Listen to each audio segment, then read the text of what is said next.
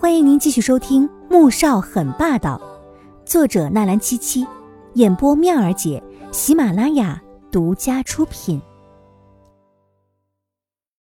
第三百五十八集，黄天武不知该怎么回答，而他也从来没有想过这些，只知道从车祸中苏醒过来的时候，左印正拿着帕子给自己擦手擦脚，还有当时激动的神情。让他脑子一抽，随口便问：“你是我男朋友吗？”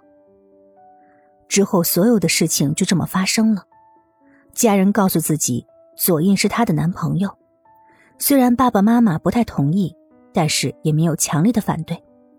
而左印家世好，事业有成，还长得帅，他觉得有个这样的男朋友也挺不错的。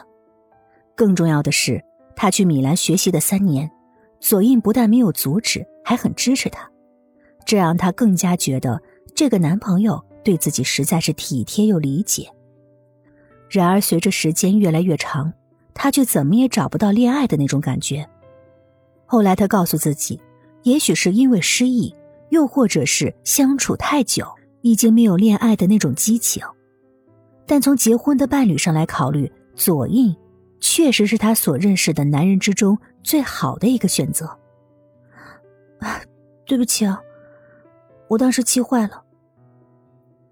他想，如果站在左印的立场上去想，当时自己的行为确实很伤人心。左印听他软软的声音道歉，心中叹了口气。就算他不道歉，他也不能拿他怎么办的。好了，我不生气了。等我把这边的事情处理好了，我再联系你。黄天武挂断电话，没再多想，走到衣柜前，开始挑选今天寿宴要穿的衣服。寿宴是在晚上，但是一般上午客人就会去主家祝寿。黄天武穿上自己设计的礼服，又披了一件呢子斗篷下了楼。宋月影看着女儿打扮的娇美无双的模样，心中不禁的忧愁起来。他觉得左英太会算计，而左家一个个的都不是什么省油的灯，而女儿善良又乖巧，要是嫁过去，指不定会被欺负的。可是想到穆家差点逼死他的宝贝女儿，他心里就更不爽了。小五啊，你要是不想去，就别去了吧。他觉得有必要让女儿和穆家断绝一切往来的可能性。黄天武摇了摇头：“我们又不想去。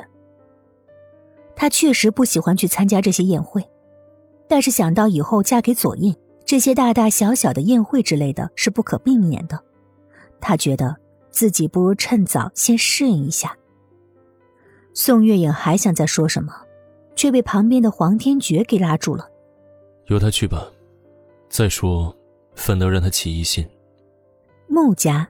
在国都郊边有一个庄园一样的宅子，这里是穆家祖辈买下来的地，后来改成了庄园。穆秉衡是护国元帅，膝下的长子从长子到次子，一个从政，一个从军，三子穆子饶从医。穆家根基很庞大，是 C 国数一数二的名门望族，可以说是一个屹立几百年不倒的家族。长房在军政两界。二房则是艺术界，三房则是商界，可谓是人才济济，叫人不可小觑。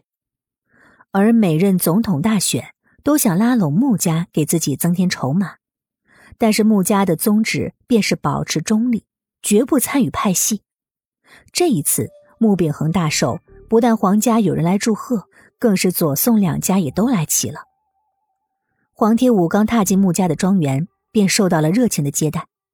她现在可是总统的女儿，和第一夫人同时出现，引起的轰动并不小。而此时，正在穆秉衡书房的穆萧寒正站在窗前看着外面。当黄天武下车的那一刻，他一眼便捕捉到他的身影。以前不知道他就是阿锦的时候，穆萧寒根本未曾正眼看过他，而现在，他却是恨不得立刻走到他面前，将他搂进怀里。可依林调查的结果却是因为车祸造成头部重伤、肋骨断裂、戳穿肺部，同时面部也遭到严重的毁容，之后进行好几次整容手术，才有了现在的容貌。看着那些手术诊断书，穆萧寒心疼的手指在颤抖。他的阿锦，当时是真的抱着必死之心，想要离开这个世界的吧？先生，左家那边只来了左副总统和其妻女，左印看来是被 H 国那边的事情给拖住了。易林出去了一会儿，再回来的时候，便将自己所探查的消息汇报。左氏那么多分公司，等 H 国那边的事情处理的差不多了，再去给其他分公司制造一些事故，让他好好的忙上一阵子。穆萧寒轻轻的摩挲着手中的玉佩，明知道阿锦是他穆萧寒的妻子，还敢打他的主意，左印的胆子不小啊。黄天武不知为何，总是觉得自己好像被人盯着，有点不自在。这种感觉从他下车之后就有了。他应付了一大堆过来攀谈的名媛贵妇之后，便有一些疲惫的站在花园里。本集播讲完毕，感谢您的收听，记得点赞订阅哦。